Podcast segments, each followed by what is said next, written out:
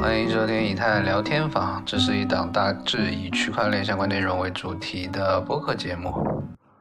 这是我制作的第二期节目，如果你喜欢它的话，请在小宇宙 APP 进行订阅、点赞以及评论。我们这一期的嘉宾是克拉克、一猛以及我，啊，我是张天。嗯，今天我们的主题是稳定币啊，稳定币。稳定币这个，其实我理解啊，嗯，首先它是个数字货币，对吧？其次呢，它的汇率呢是锚定法定货币的，嗯，可以这么理解吧？可以这么理解。嗯，那克拉克，你同学，你有什么更严谨的一个定义吗？其实稳定币的这个概念呢，大概真正兴起是在一七年以后，它对应的呢是非稳定币，因为那时候的加密货币或者说嗯外化的数字货币，嗯，它其实在市值或者说在价值表现上它的波动非常大，所以呢，呃，就产生了它各种各样的需求，比如说用户对资产保值的需求，嗯，以及说那个呃我的法币是如何进入到加密货币这个市场的这个领域的。那这个应该不是问题吧？那我直接用法币买加密货币不就完了吗？但你以买前不都是这么干的吗？但你买的是一个对，以前是这么干的，以前就是，呃，大概在一七年之前，国内的那时候国内的加密货币平台还还还有很多，这个嗯进口西部委联合对联合西公部告委发布了联合公告，就是在九四之前呢，比如说国内的这些交易所，我们是可以通过支付宝或者微信银行转账，银行转账直直接接把钱对直接把人民币换成数字货币的，然后在九四之后呢，就这个钱人民币就换不了了，那所以后面呢就是应该是币安是吧？第一个出现对第一个推出了币币交易，嗯就是用 USDT 去形成这个呃跟跟数字货币去进行交易的这么个这么个币对，就在在这之前，其实币安是一个不太入流的一个一个一个交易所，然后推出了这个之后呢，币安就跻身成为了三大交易所之一。啊，这样的，那必然还是靠稳定币来那个，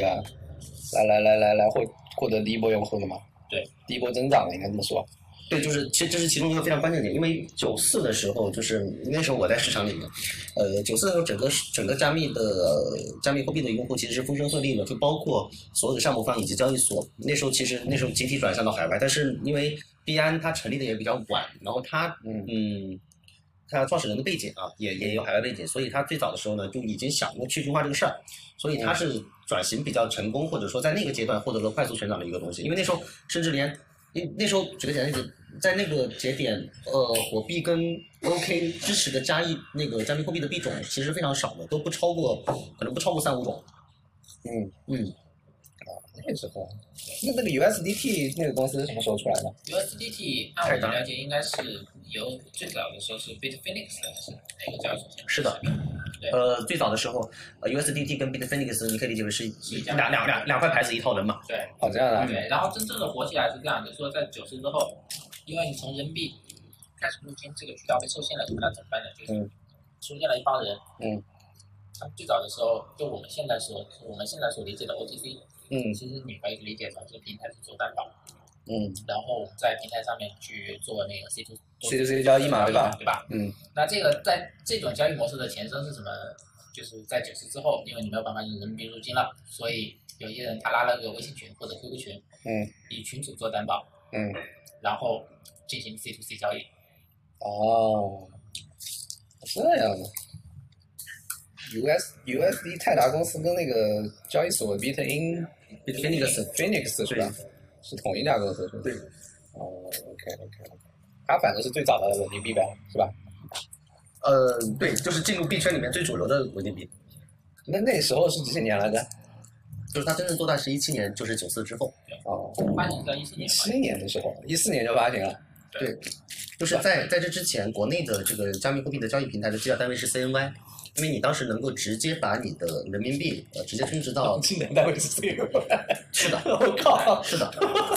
一 七 OK 那个一七九四之后呢，就是国国内就清退了这些所有的这种加密货币的这个平台，因为它已经呃明文禁止了说以中间方啊提供第三方报价的这种形式，嗯，你也不能去去提供。呃，这种这种居间服务，嗯所以后面才转向了这种包括 C to C 在内的嗯啊，包括这种这种以美元或者是以稳定币计价的这种呃计价计价方式嗯来支持用户的交易。啊，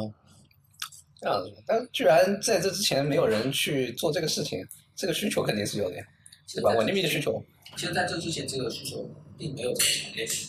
因为在对直接把币入金的通道的时候，并没有这么强烈，而且那个时候其实像 DeFi 也好，或者说区块链也好，它实际的这种用力应不多用对应用场景并没有这么丰富，嗯，所以在在那个时候，数字货币最大的应用价值就是炒币或者说是投资。哦，我我这么理解，就是那时候法币没有禁止交易数字货币的时候，我根本不需要那个稳定币的存在，对吧？我直接持有法币就可以了，因为它可以跟那个数字货币进行非常便捷的一个流通，对吧？是的。啊，总之还是政策导致了这个这个稳定币的产生了，对吧？或者是稳定币的火爆了。对啊，就如果按这个逻辑来说，那美国并没有禁止 USD 去买数字货币吧它？是合规经营的。但哦，它是合规监管下的是吧？哦，当然，这个合规呢，大家得打上引号。为什么？嗯，第一，实际上稳定币的发行方实际上做的事儿呢，其实就是央行做的事儿。对啊，那如果作为一个国家的话，应该不会允许这样的机构存在吧？那就是可能可能可能美国或者说这个东西方的体制不太一样。美国那个 发行美元的机构本来就是一个三方机构啊，从我们外国外人看来，对吧？对啊，是美联储嘛。对啊然后嗯美国历史上曾经也有过一段时间，就是每个联邦或者说每个州自己发行自己的货币啊。这就美联储的肯定是抵制稳定币的，对吧？我认为啊，因为跟它是对立的嘛，就你没有办法去控制稳定币的发行。但当下，但当下其实如果你是你的发行规则建立在美国原有的这种监管机制下，其实是没有什么太大问题的。那就包括这就包括那个以中美的，就这个会扯到说所谓的呃央行法定数字货币这个事儿上。美国其实现在没有没有，就之前它是它是在美联储内部是发起过基于这种啊央行央行的中央统一的稳定的数字货币的这个项目，但是最后呢，他发现呃关于隐私啊，关于这种那个用户数据的这些嗯保护这件事呢，可能没有达成一致。在一七年，也就是说监监管出来之后，就快速去推动了呃呃，数字人民币，对，就我们叫 DCEP，最早叫 DCEP，对，或者叫那个嗯 BCEP 的玩意儿。嗯，然后，当然现在可能改名叫统一，可能叫 E ECNY 了，就是中国央行法定数字货币。也就是我们最近比较火那个数字人民币那玩意儿是是吧的，？是的，是的那其实我觉得，那这个稳定币的需求量暴增跟中国的政策有点关系啊。驱动了。但是长期来说，稳定币，嗯，跟法币其实作用是差不多的，我觉得。就它可能，就你持有 BDC 和持有 ETH 的话，本身资产的估值是有波动的，就是相对于这种普通购买力的这种法币来说是有波动的，对吧？其次，它抵抗恶性通胀啊，就是假设一些小国，对吧？嗯，一些小国，它比如萨尔瓦多这种国家，它的货币可能不是特别稳定啊，汇率不是特别稳定，相当于跟那个 BDC 是一个逻辑，你持有 BDC 跟持有小国的货币是一个逻辑，就是相当于它不太稳定。其次的话，就是我认为可能它在区块链方向的支付会更加广泛的应用，对吧？对就是对，它其实现在做的是，就是怎么样把法币给映射到区块链世界里面。是的，嗯，对他做的事情就是这样子，对吧？就像你美刀在区块链上可能就是一个 USDT 或者是 UST，对吧？就对他做的事情是这样的，但是本身基于区块链的稳定币，也就是区块链界的法币，它的作用就是可以让支付这件事情变得更加更加便捷吧。因为你假设啊，就特斯拉说用 BDC 支付，对吧？我觉得这系统特别难省钱， 你有没有觉得？就他付的那一刻，他有可能还有定金的一个机制，对吧？还有可能分期付款，对吧？那它这汇率实时在变动，那这个事情很难设计啊。就是这样，就是我我们其实这个问题很核心的问题就是我们为什么需要稳定币这个东西？嗯，或者说我们为什么会需要，就是现实中有法律这套体系啊，我们为什么需要稳定币呢？嗯，第一就是我们讨论的稳定币呢，它其实都是基于区块链的。就是它的底层技术必须得是基于区块链的，因为区块链它能实现的这个东西，就是之前我们上之前讨论的时候，就是区块链实现价值就是信息流、业务流跟自由的三流合一。过去不是没有支付网络，就包括 SWIFT，包括这个央行的大小额系统，对吧？然后我们其实有一套非常成熟、非常大家都日常都用过的支付，但这个玩意儿跟我们所讨论的区块链，它其实是两套价值网络。那这套两两两套价值网络的这中间的价值的传递用什么方式呢？目前看，现在的主流的方式是通过稳定币的方式。我不管，我们不去关心它到底是以法币映射到区块链的方式，还是以其他资产通过某种方式，然后形成稳定币的这种机制，然后再传递到区块链中。但最后的落脚点都是在区块链上的一个稳定币。为什么会需要这个稳定币呢？就刚才我们已经讨论过了，就是。当我们把比特币、把以太坊、把各种各样的 token 当做一个资产的时候，这个资产的波动是不可避免的。也就是说，我们今天讨论的稳定币呢，说是稳定币，但它所谓的稳定是相对于法币的价值来稳定的。所有的稳定币，不管是算法稳定币也好，资产抵押的稳定币也好，它的第一诉求就是维持跟它的价格稳定。对，这个有个长期支持了，就是现在所有的呃在区块链这个世界里面，很多资产在就在寻都在寻求上链，比如说像 N NFT，它其实是把一些收藏品或者说这种这种东西上艺术品上链对吧艺术品上链，嗯那怎么样去把法币上链呢？因为原来在没有稳定币的情况下，法币是法币是没有办法直接跟数字货币呃跟区块链世界去进行关联的，是的，所以需要有稳稳定币这么一个桥接的东西。嗯把稳定稳稳定币映射到区块链世界里。嗯，对，这这里面有个还还有一个非常有趣的点，嗯虽然比特币也好，嗯或者说更多的有很多的最早的一批的加密货币，它当时想做的是支付，嗯，啊它其实想做的是电电子现金的那套 cash 的那套业务，但最后因为它被大量的投机，然后导致的价格波动，反而促进了或者说啊推动了说稳定币的这个诞生对诞生的吧需？求，对，就我觉得还有一个事情啊就是，假设我们用法币去换数字货币，对吧？你看这两个流程是割裂的，对吧？一个一个流程，比如说我把 BTC 转给你是在链上的，对吧？嗯，是的，那我把人民币转给他是在我们的另一套系统里面的，对吧？是的，这个就不可控了，对吧？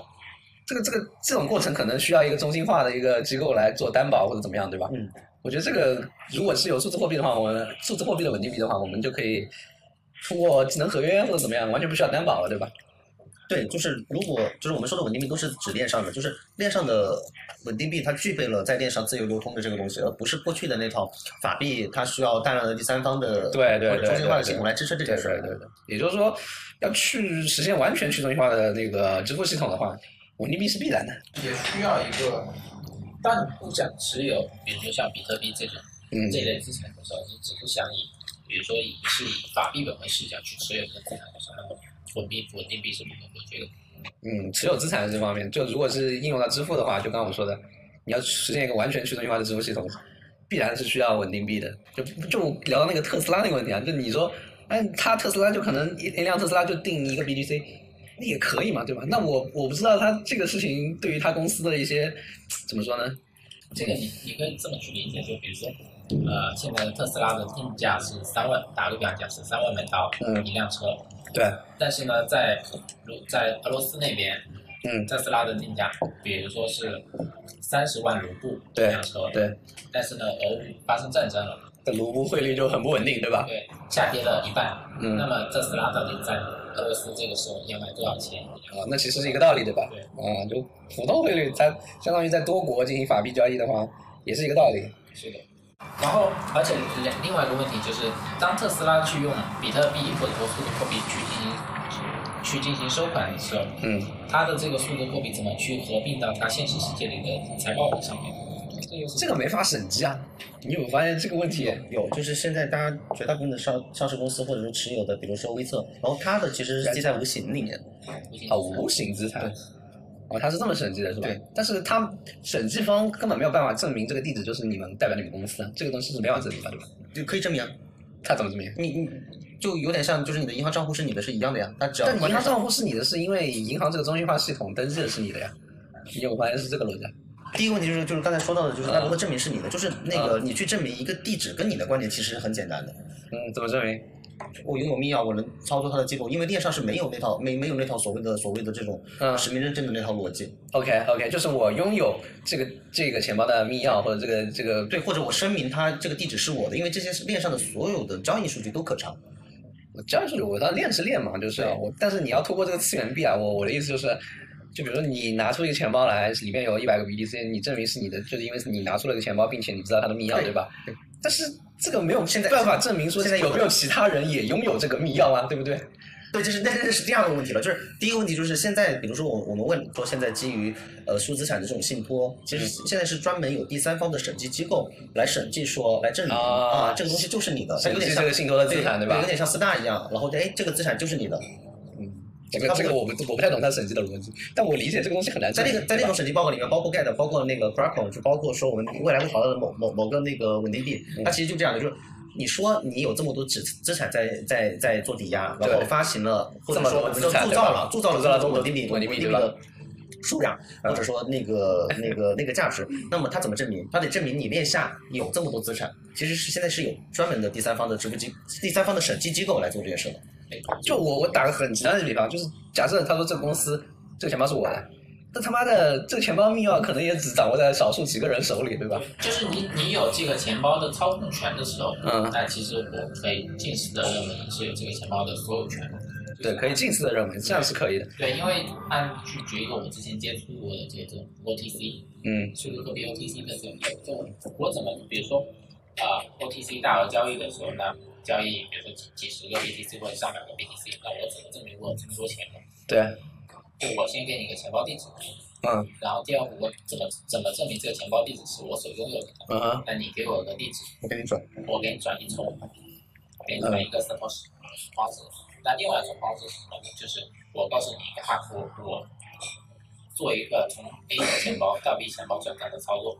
嗯然后我先告诉你转多少资金，嗯，然后我把哈希地址告诉你，嗯，哦，这也可以证明，就是它只证明了你对这个钱包的控制权。是的，对吧控制权近似近似的认为你拥有了这个钱包，对吧？行，那我们下一个话题啊，就是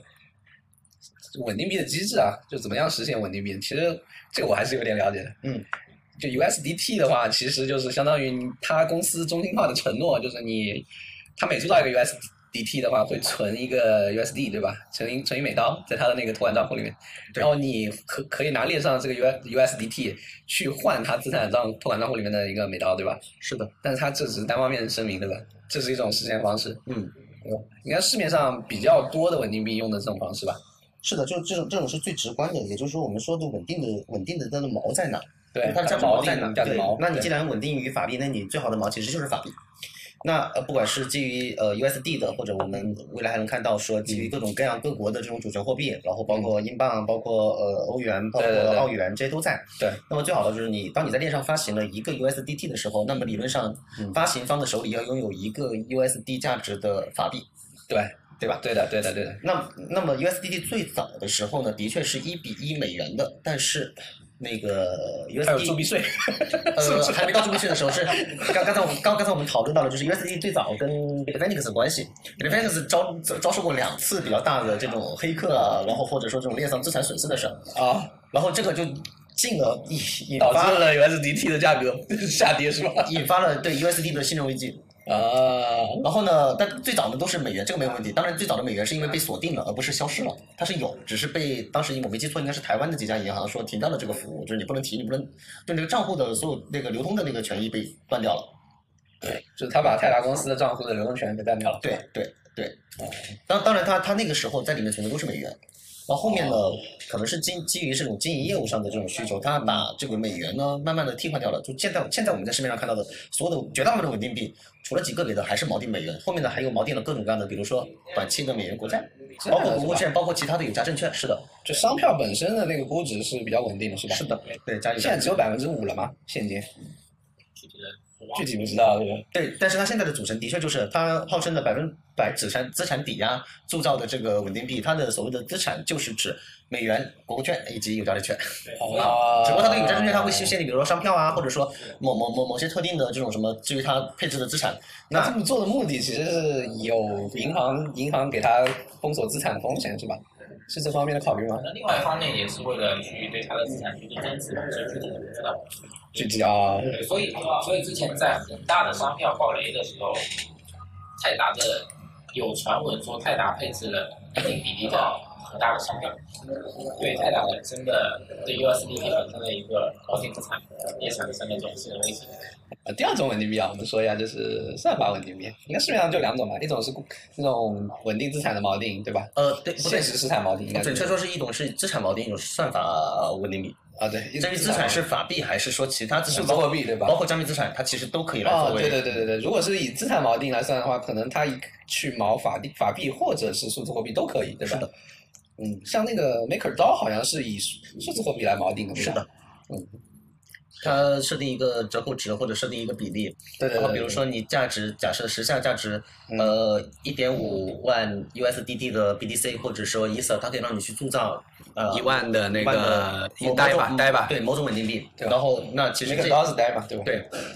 这样理论上也是可以去在链上生成这种稳定币的。对，MakerDAO 是完全去中心化的一个稳定币组织。是的，是的，对吧？嗯，啊，然后所以这个逻辑是这样的，啊分类的逻辑应该这样，就是一个大类就是资产锚定，资产锚定可能又分为法法币资产锚定和那个数字货币资产锚定，对吧？然后是另的还外有另外一大类就是算法锚定，对吧？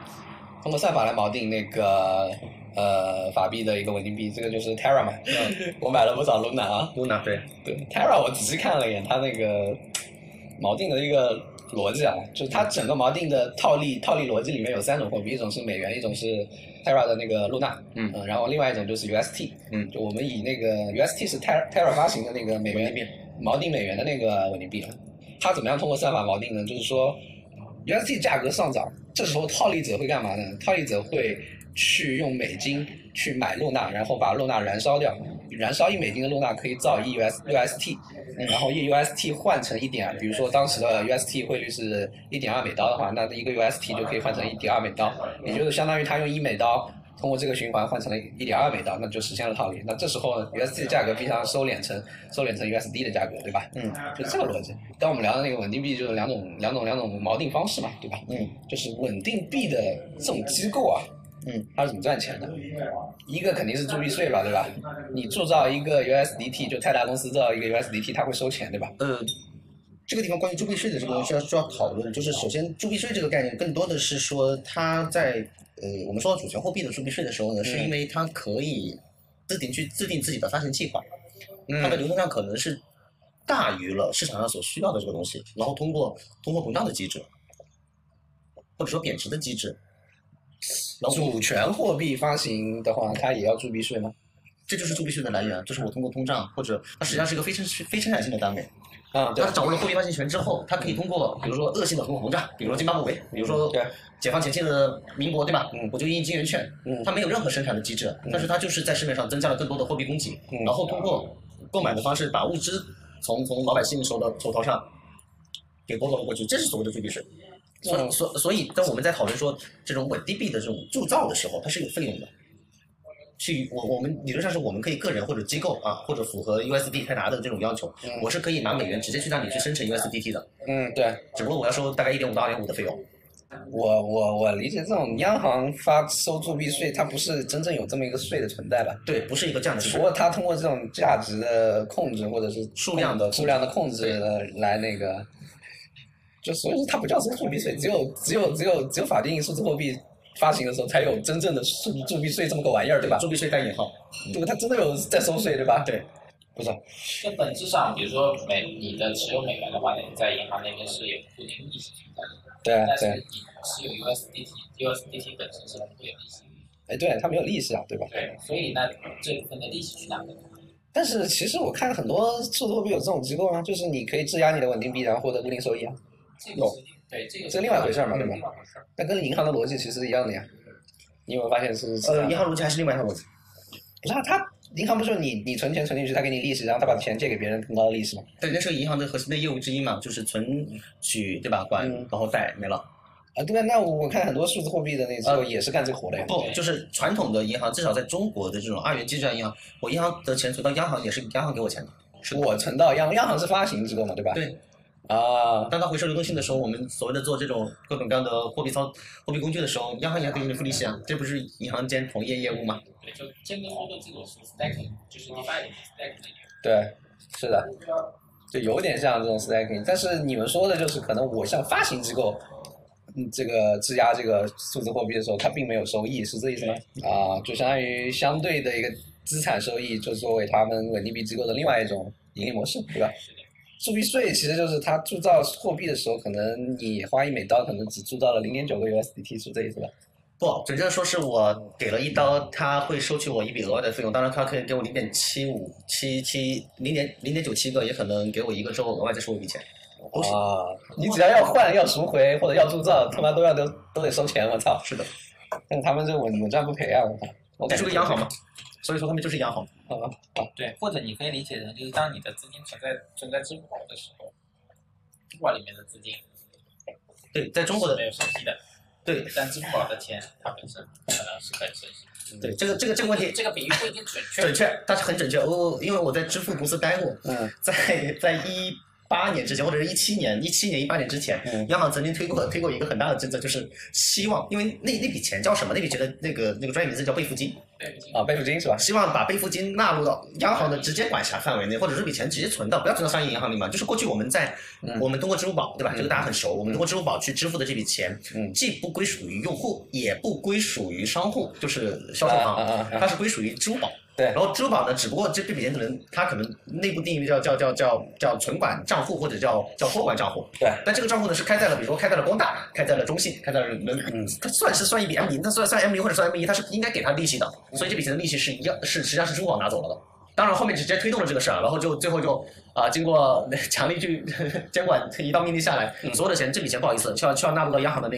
那笔里面去。比如说像这种呃泰达币，当你当你把这一美元给他的时候，他会给你一个你可以怎么就是数区块链行世界里面或者说是虚拟世界里面的一美元，但是它这一美元不会增多。嗯，但是呢，你放在他那边的一美元，他是可以熟悉的。是的啊，这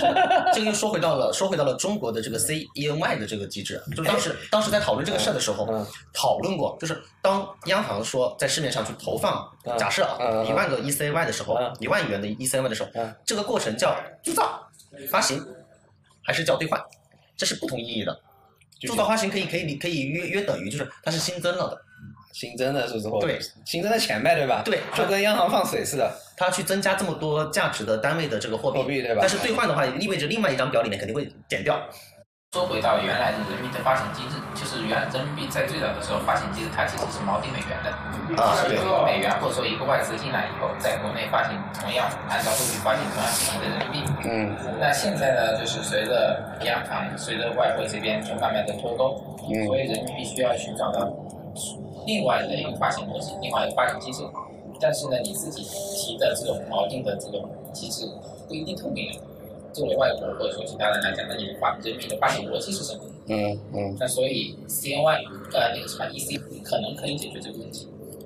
除了就是注意税以外的话，它还有一些就相当于抵押资产以抵押资产的本身的一个收益率是作为它那个稳定币发行机构的一个盈利模式的，对吧？就整体来讲的话，就是这两种。哎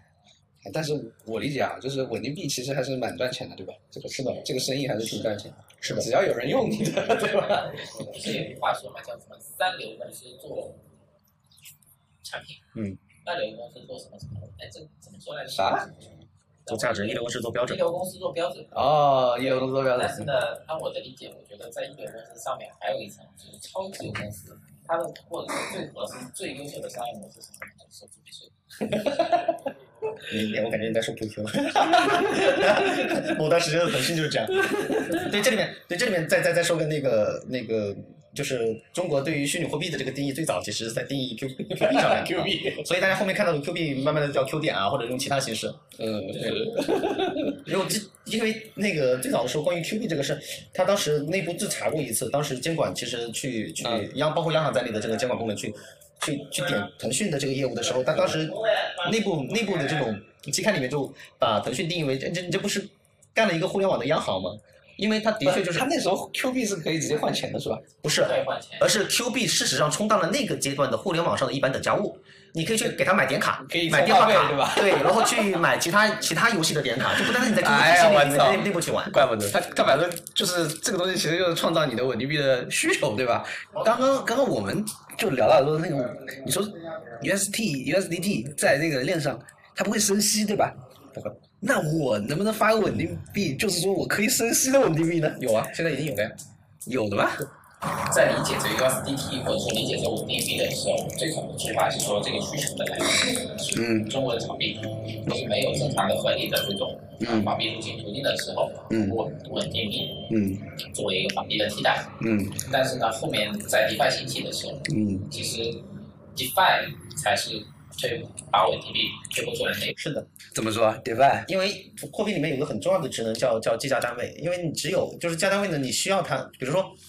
刚才你我们已经讨论了，原先的数字货币资产它是零息资产，就到比如说像黄金一样，嗯你，持有黄金，它并不会说你因为你持有十年或者一百年，你的黄金变多。对，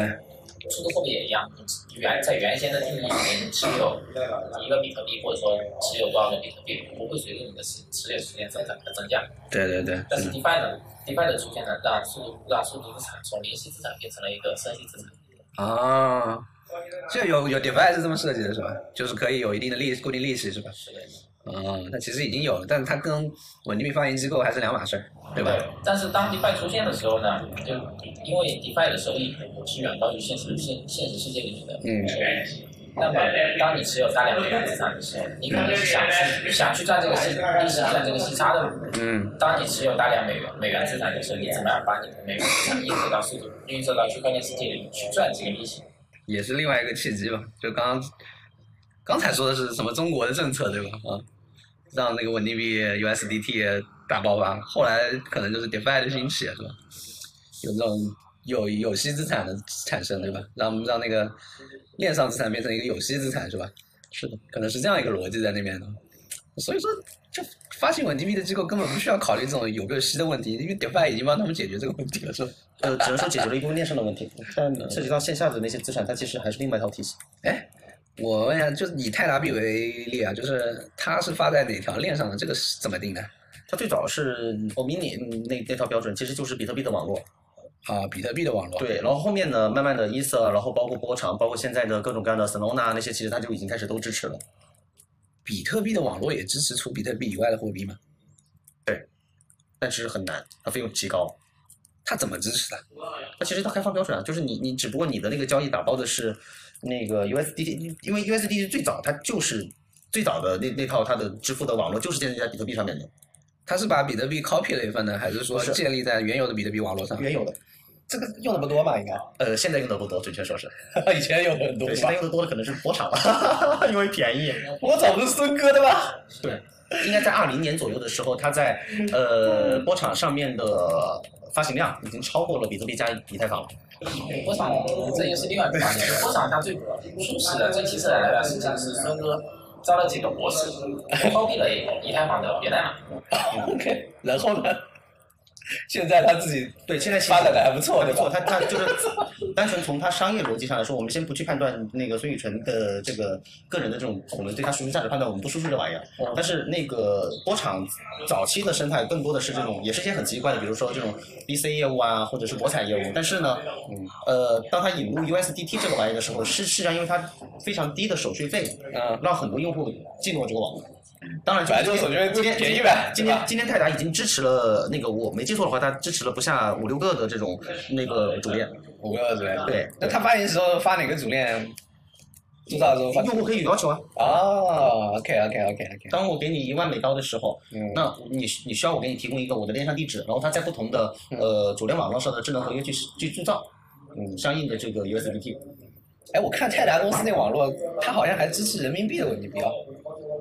呃，那是另外一个话题。哦，这这这不是一个逻辑吗？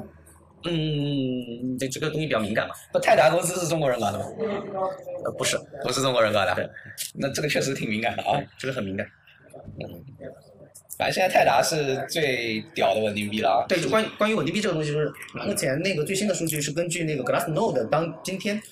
呃四月十四号，然后当前的在交易所的累计的这个稳定币的存量是二百八二百八十八亿美元，二百八十八亿美元是吧？对，，就相当于两千亿人民币。就换我来说，我可能没有什么概念，就是像中国的那个 GDP 大概是多少？现在那个几万亿吧，对吧？几十万亿，几十万亿是吧？嗯，也就相当于可能百分之几的 GDP。呃，是这样，嗯就是我们说这里面讨论到这种总值的东西，就第一是稳定币的这个总量，因为它铸造的东西它不一定在链上就流通了，它只铸造了。啊，它对没，没有进入流通，所以对对对我刚才说那个数据呢是交易所的存量，也就是它进入了中心化的交易所的存量，就可流通的，是可以对，这随么时说吧可？以流通的。然后呢，然后加密货币的这个整整体市值大概现在在三万亿左右，啊，加密货币大概三万亿，稳定币就有两千亿左右，是吧？对对对，哦，整个加密货币市值是三万亿人民币，对对吧？然后其中是两千亿的稳定币，对吧？对，哎，所以这个量还是挺大的啊，很大的，非常大了啊。占比已将近了五六个点了。对，所以这东西需求量还是挺大的，我靠。呃，USDT 当然是最主流，或者说大大家市面上见的最多的，但是实际上是还是有很多各种各样的稳定币，比如说对对对， USDC、HUSD，然后包括 USDP、PAX 啊，然后那个 SUSD，然后 GUSD 啊，当然，就是这些稳定币呢，它逃脱不了我们刚才已经说过了，它的发行机制到底是以呃加密货币作为锚，还是说法币作为锚，或者说基于算算法锚对吧算法锚，嗯呃出来的。这里面有几个比较需要注意的，就比如说 USDC，呃 USDC 呢现在是最合规的一个稳定币了，啊？为什么说它合规啊？因为它最早它去做这个稳定币业务的时候，它是完全是基于持牌支付机构的那些牌照去做的，然后它是完全是由这种呃现金加那个短期的美国政府债债务来支持的，相当于然后每个月呢也会有法定的 法定的稳定币是吧？就持牌的， 美国政府认你呗，就这对这么说呗，对吧？是的，啊，USDC 看样子还是挺屌的对 USDC 那个在泰国，Coinbase 吧？然后 Coinbase 是 USDC 啊，然后而且美国美国持牌的加密货币相关的这种业务里面，绝大部分都支持 USDC。嗯，绝大部分都支持 USDC 是嗯吧？OK OK。哎，看来这个是美国比较流行的一个稳定币是吧？对，OK。但它其实市值不是很高哎，我看呃，它的发行量的话，现在可能四五位吧，稳定币里面排第四、第五这样子，可能它现在的铸造量大概是四十亿美金，四十亿美金。对，在交易所，哦在交易那所。其实量也挺大的，因为我们刚啊刚看到那个稳定币的对总市值可能是二百八十八亿美金，对吧？它就有四亿，那它确实挺厉害，嗯，这家确实可以，关键它合规对吧？对最大的是那个 USDT 对吧对？每个都是发对呆币嘛，对吧？呆币的话是算完全去中心化的，是的，是吧？这跟那个泰达还有那个 Circle 不一样，对吧？对，它泰达和 Circle 可能还自己还有一定的去中一定的中心化的程度它，就是个中心化的。啊，对，那对它就是它中央化型的嘛，对吧？是的，呆是完全那个去中心化的治理，对吧？是的，它完全是建立在这个这个这个去中心化的这种机制上。它通过嗯它它应该是基于这个加密资产的资产抵押产生的，但是它的整个的运行机制完全是去中心化的。对它它跟 USD 刚才我们说的不一样，USDT、USDC 它都需要一个中心化的机构去来发做行来做这件事，铸造、对销毁，并或且者担保，对吧？对，担保说我肯定有有足够的美元的话对让你来换，对吧？对，这个这个就很不区块链了啊，嗯 没有一点都不 Web 三，是吧？ 是的，这这个这个 Maker 刀就就刀可能就是另外一个话题了，去中心化组织。对， Maker 刀是完全去中心化的，然后他发的呆就是目前看来，它市值应该算是比较前面的但那个市场接受程度并不太高，因为它的波动性其实比比 USD 还要大。哦，嗯那这个这个就是另外一个话题，就是你怎么衡量这个稳定币的各方面的一些因素，对吧？是的是其很大的一个因素就是它是否足够稳定，对吧？是的，嗯它是不是能能保住所谓的法币的对他稳们毛毛不毛得住，对吧？嗯我我我我记得我看项目的时候还看过很多那种稳定币失败的，定？有很多有很多规律 的。呃，很尤其是算法稳定币，是的，这个基本上就没有一个成的。嗯是的， 算法稳定币太惨了，我靠！可能理论上算法稳定币就已经不是特别行得通的这种事情，因为算法稳定币风险还是比较大的。像这种实物毛的话，可能还是可以的，就比是较靠不谱管。是实物或者法币锚，它都实物加密货币或者是那个法币的锚都可以。嗯因为它本身有一套更大的体系在支撑这个东西，所以对对它的稳对定，其实如果说类似于哎土耳其的这种里拉，或者是这种，嗯呃，它法币本身本身的这种波动，这个加密稳定币是解决不了的。对稳定不解决这事儿啊对，不解决跟他没有关系啊，他只要毛毛中法币就可以了，对是吧的，？是的。这个这个是这样的，对，对，这里面还有一个特别重要的币是那个 PAX，就是现在可能改名叫 USDT 了，哎 USDP 了， USDP 是吧？对 USDP，它也是这个 BUSD，也就是说币安的稳定币的底层的支持的机构，哎，币安这稳定币是什么一个逻辑啊？叫 BUSD，我知道叫 BUSD，它是一个什么逻辑去去发行的？跟那个 USDP 是一样的逻辑。也它就是用资产锚是吧？拿现金拿现金等价物，然后作为储备金，然后去发行对应数量的稳定币出来。那它这个两 USDP 我很少看到用的。它最早是在以太坊上去跑的，这也是比较合规的。它最早是通过这种信托的方式切进这个那个稳定币的这个业务，它体量不小哦，也不小、体量也不小是吧对，在交易所的也有一点二亿美元。啊，这一点二亿美刀，那可能在整个体量的百分之一都不到。对，但但现在我不知道它这个数据里面包不包含 BUSD。如果算 BUSD 的话，那不是，我觉得应该会更多吧？币安的体量，我看一眼，你看一眼币安的那个 BUSD 的现在在交易所的存量是呃十六亿美元。十六亿美刀是吧？对比，USD 远远高于这个 USDP。对，就相当于你去 PAX 也可以去铸造 USD 是吧？是的，因为它币安的是实力自己他妈的不能做一个吗？嗯可以做，但是太中心化了吧？一点都不 Web 三，嗯就包括那个币安的很多业务，它其实都通通过收购的方式来获取的。你是有这难道就不中心化了？ 不是你说过的一家也是中心化发行啊，兄弟，Pax 不是也是中心化发行吗？呃 p a x 但它它最早的那些，它从一二年开始去，它最早其实做了一个叫 It Bit Bit 的那个交易所，但它因为它是合规，就是它一直在走合规经济这条道嘛，它不管是拿信托牌照也好，嗯然后它的这个 Pax 也好，它的这个稳定币的发行，当时是也是向呃美国的这种监管部门去报备的， OK， 啊、也有拥抱监管，拥抱监对，管。嗯拥抱监管。就是刚好说到这里面，就是关于交易所自己去发稳定币，不是没有，还有还有机构在搞，比如说 Gemini 那个双子星，啊 j i m i n 自己发过一个对，它的稳定币叫 GUSD， GUSD，这个市值应该也不高吧？应该只有他们他们自己的对。但有意思，它加了保险啊？它加了保险，什么什么保险它的储备的资产加了保险，就是它其实为了增信嘛， ？OK，就是我在银行存的这笔 USD，嗯，我是加了保险在上面的，嗯，具体的意义就是说我没有这个钱，或者说我的这个钱贬值了，或不者怎么好样不的好。是这个钱，因为各种各样的原因，它如果说丢失了，就有点像存款保险那个机制一样，哦，存款保险是吧？就相当于我这钱丢了，我有一个保险公司来赔你。有什么？那他需要付保费啊，是啊持续的付保费啊。是啊，哎那我觉得这个 GS USD 估计就是 Gemini 自己的交易所里面玩一玩，对吧？对这个。那别的交易所谁会用你的呀？所以，所以这个稳定币的话，其实它一个是有一个是网络效应，嗯网络效应，嗯嗯那第二个呢，它本质上最最核心的点是在于说怎么样去建立这个公信力。啊，对，信任嘛，就是如果你是那个叫什么货币锚的话，那其实你的中心化的一个信任度是很重要的，对吧？在这个永远解决不了，对吧？只要嗯你是货币锚，嗯对吧？但所以所以，比如像投保也好，或者或者怎么样，它其实都是在第二点上面去发力。那第一点上面，比如说我们回到泰达他们那时候是怎嗯么起来的呢？就是当时其实相对来讲交易量比较大的，嗯，特别是国人来，从从国人来讲的话，交易量比较大的三大交易所都支持泰达，包括像 Bitfinex，在那个时那候，那那我可以这么理解，就是他入场早呗对，他做的早呗，做得早 只能说他做的早，所以用的多，对吧？ 就是泰达在它一七年到现在，嗯，泰达暴雷的传闻一直在，几乎每年都有，络绎不绝。几乎每年都有。跟也跟它的不透明性有关，跟它嗯跟 Bitfinex 的强虎活有关系。 对，啊我记得，反正我我印象比较深的是在一八年的时候，有一次传闻泰达爆雷，嗯，然后在当天泰达的泰 USDT 对 USD 的汇率嗯从一比一附近跌到了大概在零点六还是零点七附近，我靠，零点六，那很对，而且那他是妈在的几个小时之内，我靠！但关键他撑下来了，嗯，肯定必然是有钱对吧？能把这汇率拉回来对吧？是不是？不知道怎么操作的，就是它里面，不管它每次去更更换所谓的在在银行的那个抵押物到底是美元，还是后面增加了各种票据，嗯因为这个东西它还是没有那么透明，就包括它的审计做到现在其实也不是，也不是那么的透明的。这个跟我对啊们他刚他我理解这个这个是可以透明的对吧？可以透明，我我理解这个公开一下银行账户里面有多少存款或多少票据这种事情很难吗？我觉得不难吧对吧？但它需要同对，这需不需要？就是我们来讨论一下，就是说 USDT 暴雷的可能性。就哦 USDT 它本身，它有可能暴雷嘛？暴雷的前提是它 USDT 遭受到了挤兑，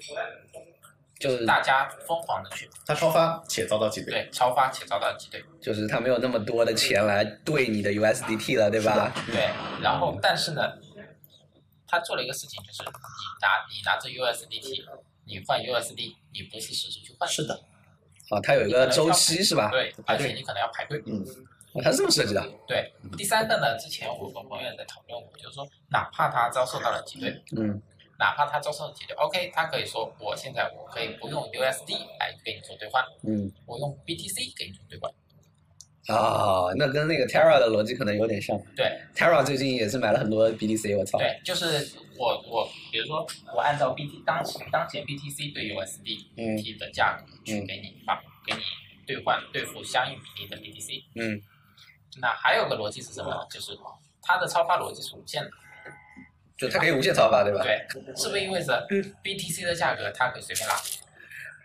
啊，它可以超发 USDT，然后去买然 BTC， BTC 或者卖 BTC，对吧？？然后拉完 BTC 以后，你要对付 OK，我把我把拉起来的 BTC 的价格，我把拉起来的 BTC 还给你。就是你你你觉得泰达可能，如果它体量够大的话，就怎么都倒不了了，对吧？对。 那那唯一的问题就是，可能它连 BTC 或者那种另外的数字资产都不够它超发的那些。就当当有有有交易所能够有一些大体量的交易所能够认它，嗯，它能去用 USDT 去买到 BTC 的时候，嗯，那么前前面讲的这个逻辑就是能成立的，就它通过操控 BTC 的价格，然后通过用 BTC 来兑换你的来去 USDT，对吧？？对，兑付，对吧对？作为你的那个锚定资产，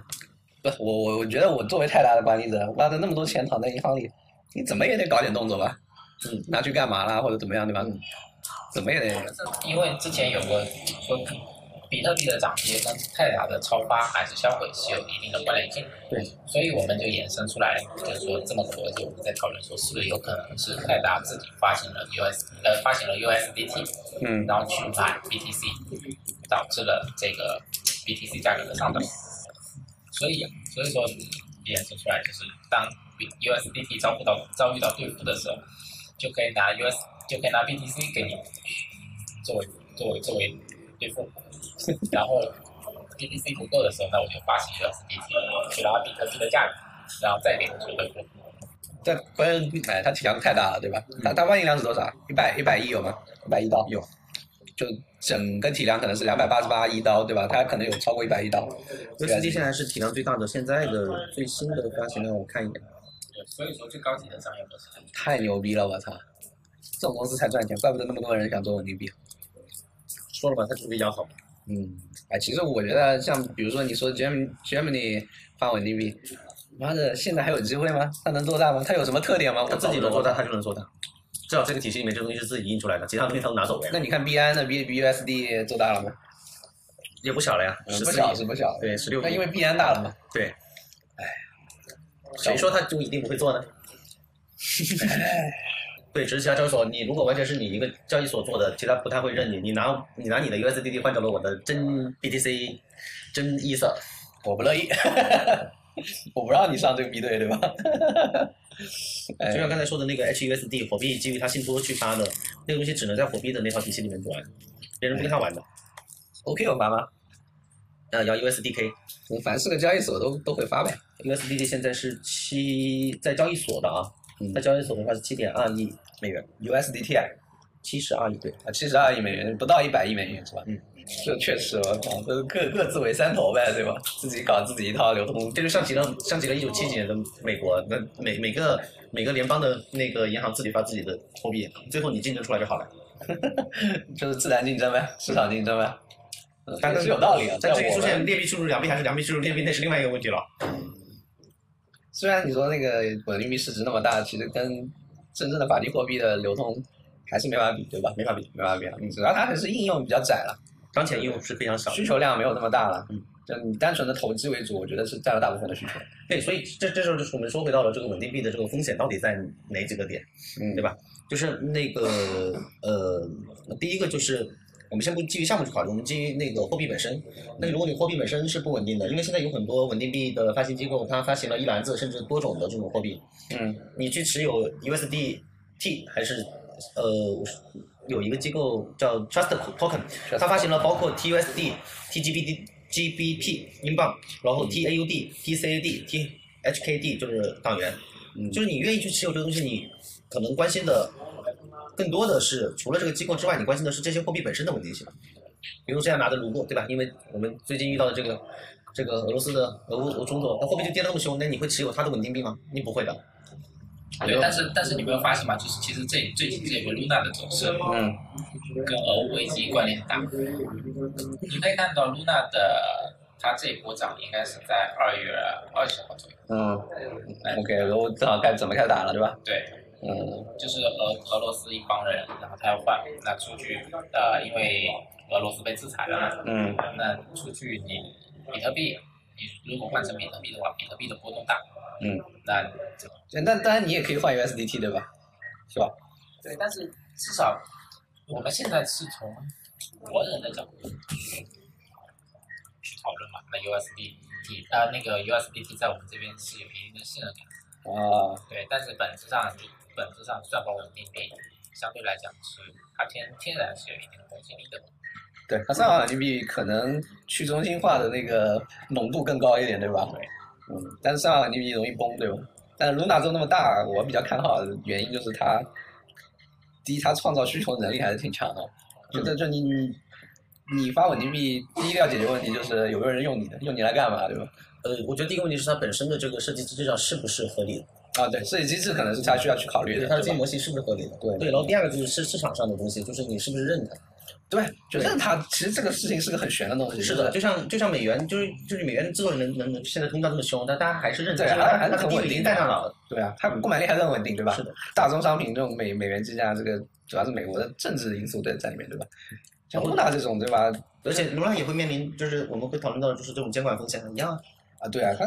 这其实所有所有数字货币稳定币都有啊这种，对，泰达已经被问过好几次了嘛。这毕竟是你在那个国家范围以外发行货币，对吧？这个没有一个国家能忍得了的，对吧？是的，是的。对，包括之前 Facebook 想发一个币叫 Libra 后面改名叫 Doom，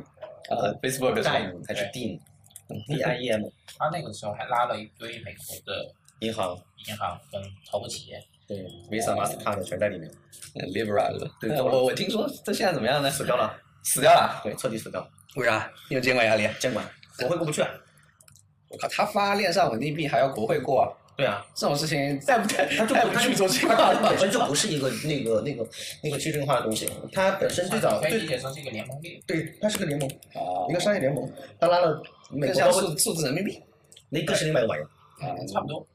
呃，那个还是商业机构主导的，这个完全是公权力主导的。啊你可以理解成就是说，嗯，Libra 它是多节点，就联盟链多节点，然后是多个企业去构成这个联盟链上的多个节点。嗯那么数字人民币 DCM 的话，我们可以理解成是多个商业银行、多个银行构成构成的多个节点。那在啊可能在目前的前提下面，可能是以央行为主。那么哦 OK，如果说对这里再再衍生开来，就是假设如果说那个是人民币要国际化，嗯或者说是假设中国去可能考虑，比如说用区块链的这种技术去代替 SWIFT，嗯那是否可以拉上其他的一些啊、呃国国际的这些商业银呃这种银行去作为去去成立这种或者说作为成多节点？就相当于一个银行做一个节点， 对，就国际间太完美了，我操！那那是不是就解决了？就是因为当当大家呃就国际间的这种银行去做接点的时候，是不是就解决了人民币的发行问题？对，就就是是大家都最近，那大家都解决了呗，你发行货币的问题都解决了呗，对，因为就没有那种就是类似于说，哎，你不你是太中心化的，我不信任你这种问题，对因吧？为哪怕是美元，现在它的主要的发它的主要的发行逻辑还是也是掌握在美联储手上。对，是的，对就是也所有国家都这样嘛，对吧对？，但是当比如说人民币或者说是你在进行国就是这种国际间的银行，然后去做多节多节点的时候，嗯那么是不是这个这个蒸发逻辑就解决了？嗯对，因为就是我们在讨论稳定币的时候，我们肯定避免不了这个法定数字货币。法定数字货币呢，实际上也是稳定币的一种，嗯在这个范畴下，它肯定因为它 你你锚定的本身那个东西，你你你锚定了法币，所以你叫稳定币，然后法币你本身也就是稳定币。嗯但这里面就是就是从它的机制上来说，嗯呃，你的法定央行的法定数字货币，它实际上你可以理解为是现有的货币体系的一个补充，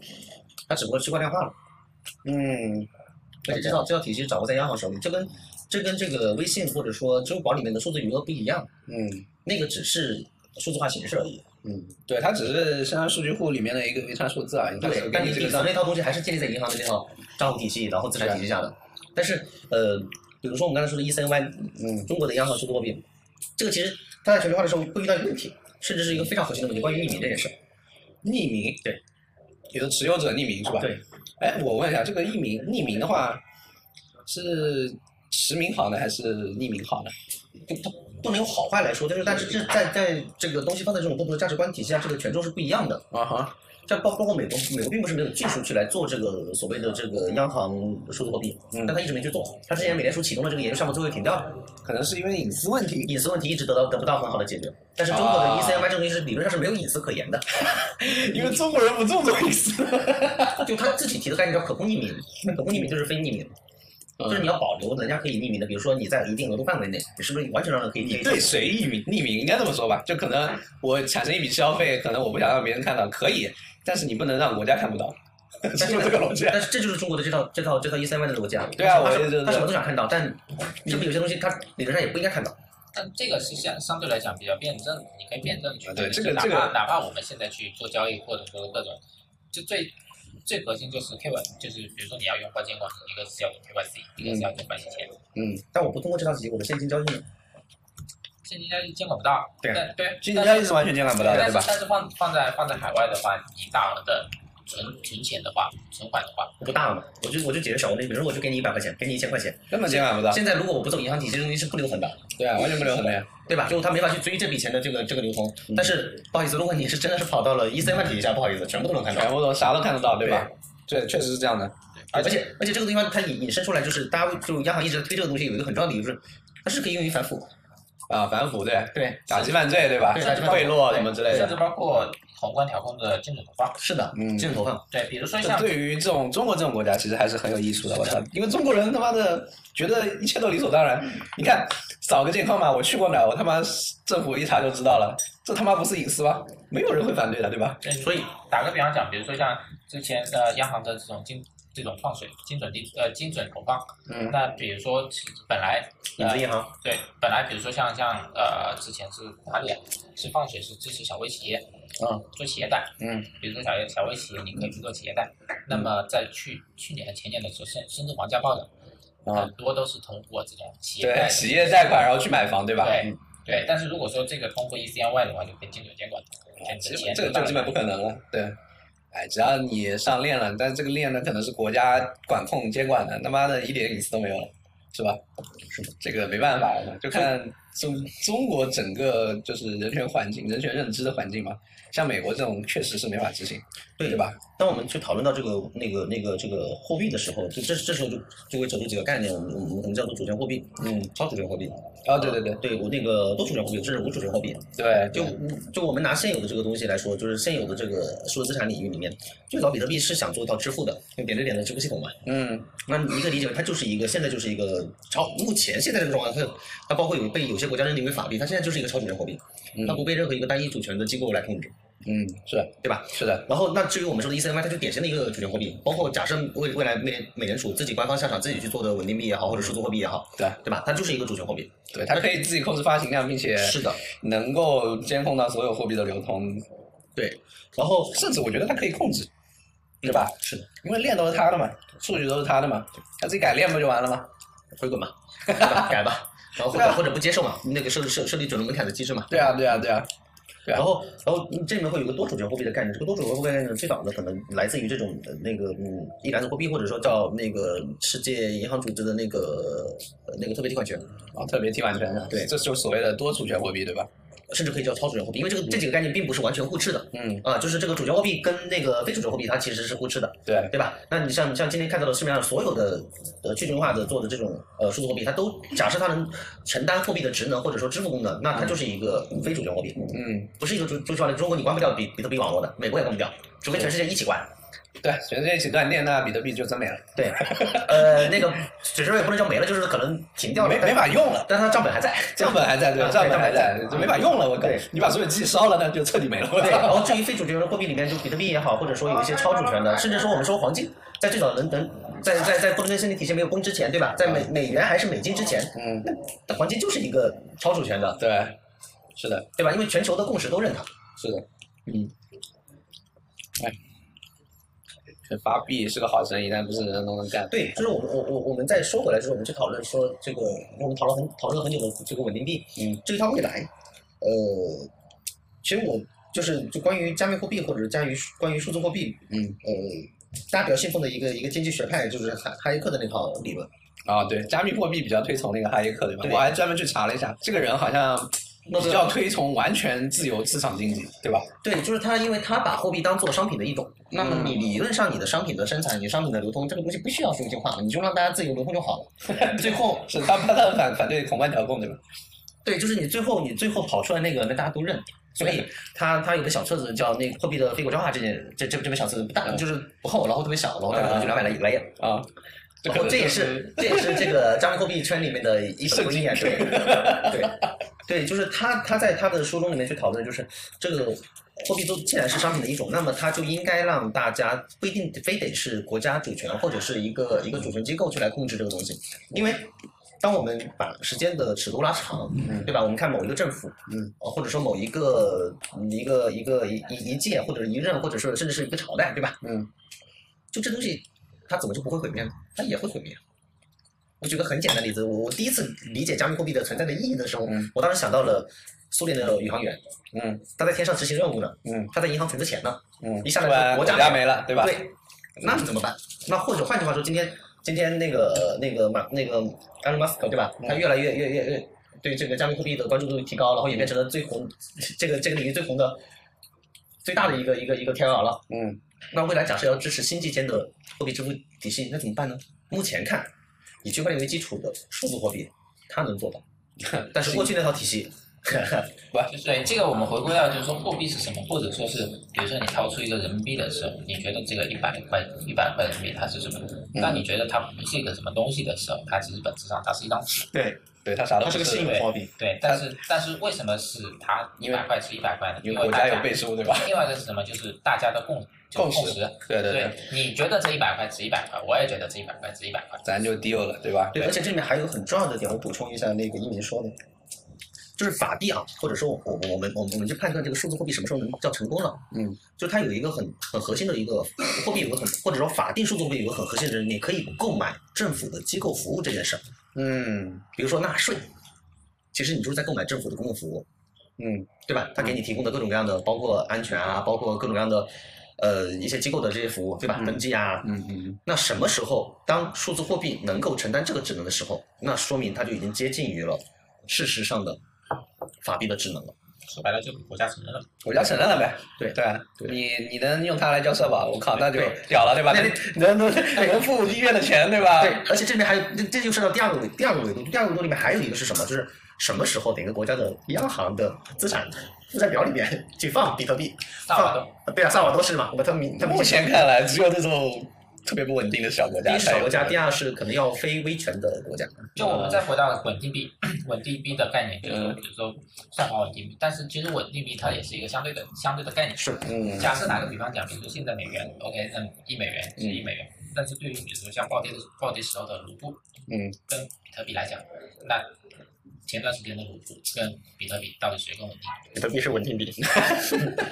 计价单位。对，还是那个问题嘛，就是可能如果当一个国家的汇率，法定货币的汇率不这么稳定的时候，它还不如用数字货币，是的呀，是吧？嗯，